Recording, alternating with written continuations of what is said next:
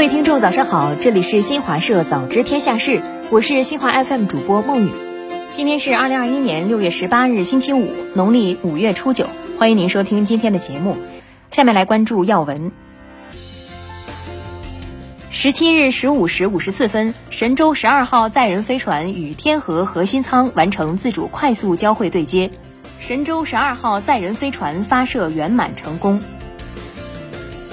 国务院办公厅印发《深化医药卫生体制改革二零二一年重点工作任务》。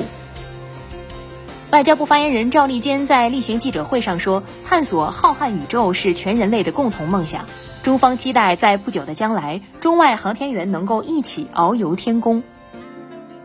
财政部发布数据显示，今年前五个月，全国一般公共预算收入九万六千四百五十四亿元，同比增长百分之二十四点二。商务部表示，近期将组织进博会参展商等外资企业和相关机构赴地方开展投资促进活动，首场活动将于七月上旬在四川成都举办。入汛以来，我国一百二十七条河流发生超警洪水，财政部、水利部近日安排了四点九亿元水利救灾资金，支持安徽等二十九个省区市和大连计划单列市做好安全度汛相关工作。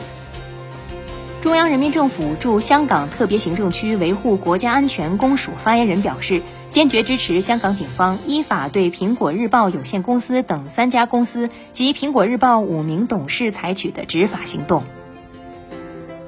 美国总统拜登和俄罗斯总统普京在瑞士日内瓦举行会晤，双方会后发布联合声明，宣布两国将就军控和降低冲突风险等开展双边战略稳定对话。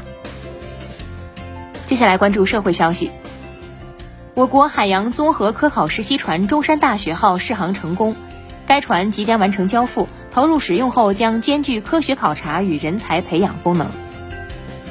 引汉济渭二期工程十七日在位于陕西省西安市鄠邑区的秦岭北路干峪河旁正式启动。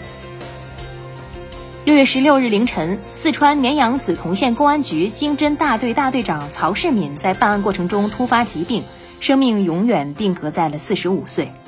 十五日晚，曹世敏带队从陕西押解逃犯返回梓潼。十六日凌晨五时许，曹世敏突然晕倒在办案区候问室，经抢救无效，因公殉职。近日，在江苏宿迁，民警刘佳佳看见一位坐着轮椅车的老人正缓慢通过路口，当老人行至一半，另一方向的交通信号灯已变绿放行。民警刘佳佳立即下车，将老人的轮椅车推送到安全地段。法国总理宣布，鉴于法国新冠疫情防控好于预期，政府将加快解封，户外一般情况下不再强制戴口罩，提前十天解除宵禁措施。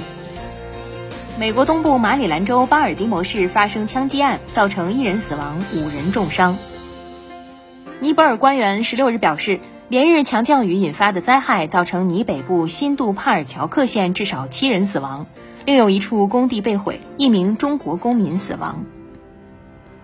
接下来关注服务消息。六月十七日二十时至十八日二十时，内蒙古东北部、东北地区东部、陕西南部、四川盆地东部、重庆东部、贵州北部、湖北西部和东部、苏皖南部、江南北部等地部分地区有中到大雨。其中，安徽南部、湖北东部、浙江北部、四川盆地东北部、贵州西北部等地部分地区有暴雨。近期持续调整的 A 股十七日止跌反弹，主要股指全线收涨，科创五十指数大涨逾百分之四。不过，两市成交未能有效放大，总量降至九千亿元以下。